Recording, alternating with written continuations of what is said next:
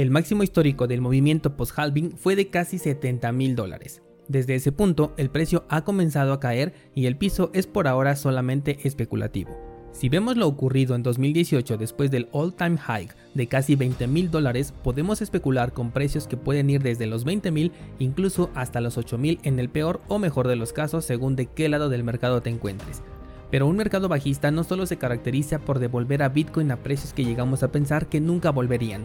también se caracteriza por enterrar proyectos cripto que jamás vuelven a ver la luz y de eso quiero que hablemos el día de hoy. Yo soy Daniel Vargas, fundador de cursosbitcoin.com y estás escuchando Bitcoin en español.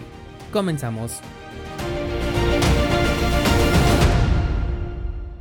Descentralizados, el hecho de que estamos en un mercado bajista ya es algo innegable, aunque claro está, cada quien puede tener su propia percepción del mercado, y como ya dijimos, algunos solo lo consideran bajista si el precio de Bitcoin está por debajo de la media móvil de 200 periodos en el marco temporal de una semana. Yo prefiero utilizar otro indicador más rápido que me permita alternar entre mis diferentes estrategias y es la que constantemente les comparto en estos episodios de podcast. Algo que algunos descentralizados pueden no saber debido a que es su primer mercado bajista es que ciertos proyectos cripto no conseguirán sobrevivir al cripto invierno, y no importa lo que en el pasado se habló de ese proyecto, si era la blockchain más revolucionaria, que si el verdadero Ethereum killer, que el mejor metaverso, la blockchain más rápida, no importa. Si el precio de un token no da ganancias, la gente se va olvidando del proyecto y lo digo con evidencia tangible de proyectos que fueron top en el 2017 mientras el mercado alcista crecía y hoy en día están posiblemente no olvidados, pero no consiguieron ni siquiera recuperar el máximo histórico anterior en este último mercado alcista. Si no lo hicieron en este mercado alcista que acaba de terminar, difícilmente lo harán en el siguiente a menos que ocurra algún cambio importante en un proyecto, pero ya sería algo completamente puntual y esto también se está convirtiendo en un ciclo. Me pareció importante compartirte este dato sobre todo para que analices tu portafolio en este mercado bajista y consideres que aquello que puedes considerar en este momento como una oferta puede no precisamente serlo. Algunas monedas de tu portafolio podrían no recuperarse y tendrías que asumir una pérdida. Del rally de 2017 te he platicado, por ejemplo, de proyectos como Dash, como Bitcoin Cash, por supuesto, que llegó a valer hasta casi 5 mil dólares en su primer mercado alcista, en el que acaba de terminar no llegó ni a 2 mil, y actualmente si es que el mercado bajista apenas va por la mitad, el precio de Bitcoin Cash ya está muy cerca de su mínimo histórico y su reputación completamente por los suelos. IOTA es otro proyecto con esta característica, no consiguió recuperar su máximo histórico en el periodo alcista actual y eso me hace pensar que difícilmente lo conseguirá en el próximo movimiento alcista. Esta criptomoneda especialmente tengo una posición que ahora me estoy planteando que debí vender cuando el precio era más alto, justamente por esta razón que estamos platicando, pero bueno, en este momento ya es tarde. Mi esperanza con IOTA radica en el staking y que los proyectos que nos están entregando como recompensa se puedan vender a un precio pues considerablemente alto. Si esto sucede, entonces el precio de IOTA también puede recuperarse por FOMO de aquellos que estarán fuera y querrán su rebanada tardía del pastel, pero es solamente una especulación que no podemos asegurar de ninguna manera.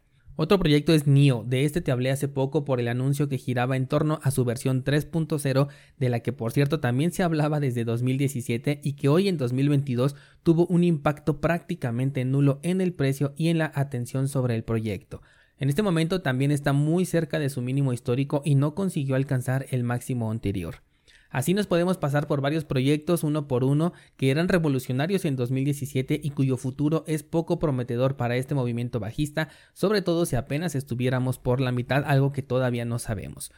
Eh, algo que sí pude notar es que efectivamente no consiguieron alcanzar su máximo anterior, pero sí lograron un repunte en el cual se pudo sacar algo de ganancias, excepto si compraste cerca del máximo histórico. Digo esto porque los proyectos actuales que van a vivir su primer cripto invierno podrían llegar a replicar este movimiento de no alcanzar su máximo anterior, pero sí entregar una ganancia si es que consigues salirte en un buen momento. Hace poco les hice un episodio donde les hablé de algo muy similar a lo que te estoy contando en este momento, de cómo casi todas las criptomonedas terminaron mal después de un tiempo y en verdad muy muy pocos proyectos consiguen superarse en cada mercado alcista. De estos casos pude destacar, por ejemplo, a Monero, a Ethereum y a Cardano, que son monedas que sí consiguieron una nueva marca en su precio.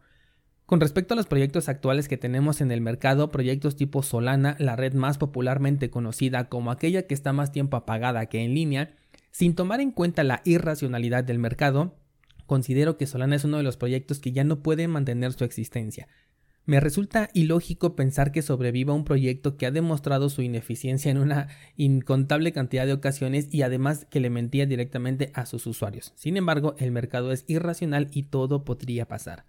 Polkadot es otro de esos proyectos con los que no estoy convencido de que pueda conseguir sobrevivir a este cripto invierno y marcar un nuevo máximo histórico. Estoy pensando que el exceso de blockchains corriendo y la poca diferencia que existe entre ellas les quita mucho atractivo. Es interesante un proyecto de una blockchain que te permite alojar a otras blockchains con una determinada dependencia pero muy pequeña. Pero si al final la gran mayoría busca ser un Ethereum, entonces difícilmente pueden competir, sobre todo si estamos hablando de sub-blockchains de Polkadot y si estas no consiguen su éxito, pues la finalidad de Polkadot se verá mermada. Hoy en día, cuando un proyecto cripto nace, esperamos ya su exchange descentralizado, su mercado de tokens NFT, sus plataformas DeFi eh, de préstamos colateralizados, su moneda estable, quizás su metaverso, entre otras cosas. Es como un check que cada uno de los nuevos proyectos cripto van pasando para que puedan estar a la última del sector cripto, pero difícilmente se pueden comparar con los actuales porque lo único que ofrecen en atractivo son incentivos económicos más grandes que a su vez se vuelven insostenibles en el tiempo y terminan o quedando a la par de los que ya existen o en el peor de los casos en un estado de casi muerte. Es por ello que tengo incertidumbre alrededor de Polkadot, además de que también ha tenido ya fallos en su cadena, fallos del tipo de que ha tenido Solana, aunque no tan recurrentes, pero especulo que volverá a fallar en el mediano plazo. A los proyectos del metaverso les veo poco futuro, la verdad, y aquí sí hablo de en general todos los metaproyectos. Muchas marcas están haciendo su aparición en el metaverso cripto y ofreciendo ciertas experiencias, pero la verdad es que cada vez que he entrado a los metaversos más populares me encuentro en un desierto de actividades y personas que aburre prácticamente al instante. Además, cuando las empresas centralizadas saquen su metaverso será muchísimo más atractivo no solamente para las marcas y las empresas, sino también para los usuarios, y vivir una experiencia inmersiva que va a ser prácticamente gratis, claro, gratis entre comillas, porque con esas empresas nada es gratis, pero eh, económicamente hablando gratis comparada con un metaverso en donde una tierra te puede costar cientos o miles de dólares y cada uno de los elementos que tú quieras para tu tierra también tenga un costo, todo para que al final el tránsito por esa tierra sea prácticamente nulo, pues me resulta muy complicado de aceptar, sobre todo que cada elemento esté tokenizado y que tenga un costo, mientras en los metaversos centralizados la experiencia no tendrá un coste tan alto de entrada que incluso hasta me atrevo a pensar que las gafas de Apple se van a ver económicas comparadas con lo que tendrías que gastar en un metaverso cripto y lo que te va a entregar cada uno de ellos va a ser abismalmente diferente. Hablando de los Ethereum Killers, considero que la única forma de que cualquier otro proyecto pase por encima de Ethereum es que Vitalik y compañía cometan un error grave y estén cavando la propia tumba de su proyecto. Lo cual no puedo descartar después de todo lo que han hecho últimamente, pero de no ser así, no veo a ningún proyecto por encima de Ethereum en este campo. Incluso hablo por Cardano, que sigue siendo mi apuesta para los contratos inteligentes, pero con la lentitud que estamos viendo tengo mucha incertidumbre en su futuro, pues ya vivió su segundo mercado alcista, aunque sí consiguió un nuevo máximo histórico, prácticamente duplicó su precio, fue como el 150%, fue muy redituable, pero la gente se está desilusionando un poco con el proyecto, ya que el desarrollo no está cumpliendo las expectativas de algunas personas.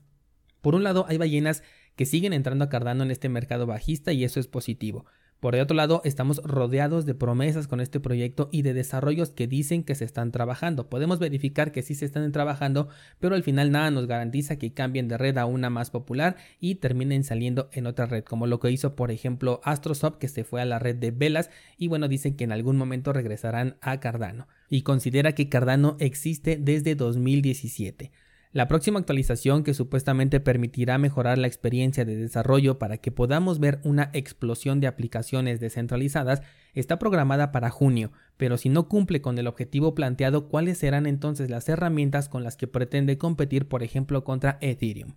Por un lado me puedo imaginar un escenario en el que Ethereum colapsa por algún error interno y Cardano ya esté listo para recibir la migración de proyectos, pero este escenario depende de que esta hipotética idea se vuelva realidad en ambos casos, tanto que Ethereum tenga un error como que realmente Cardano llegara a estar lista para soportar la carga que tiene Ethereum. Si Cardano consigue solucionar sus problemas y Ethereum está intacto, entonces tendremos una plataforma que de acuerdo al diseño que nos han presentado sería superior a Ethereum, pero que al final como usuarios nos va a ofrecer prácticamente la misma experiencia. tokens NFT, metaversos, DeFi, exchanges, eh, lending, cualquier cosa que salga en el futuro estará tanto en Ethereum como en sus competidores y por supuesto también en Cardano. Lamentablemente la seguridad en cripto está muy infravalorada y la gente que mete dinero en cripto no está buscando eso, de lo contrario Solana ya habría muerto hace mucho, Shiba ni siquiera hubiera pasado de la primera semana y ni qué decir de otras 100 shitcoins que rondan el mercado cripto. Quizás hablando de experiencia al usuario, el punto diferencial que podría tener Cardano con respecto a Ethereum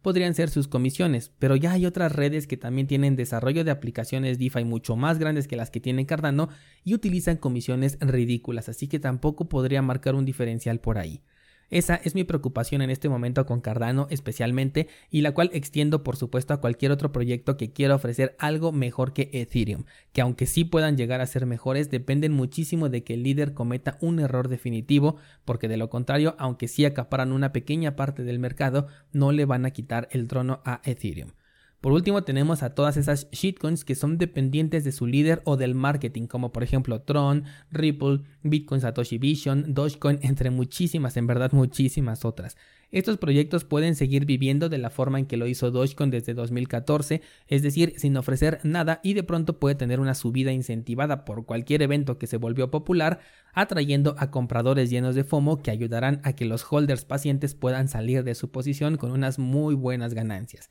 Así que como verás, el cripto invierno siempre deja secuelas en el mercado y si lo que hemos visto hasta este momento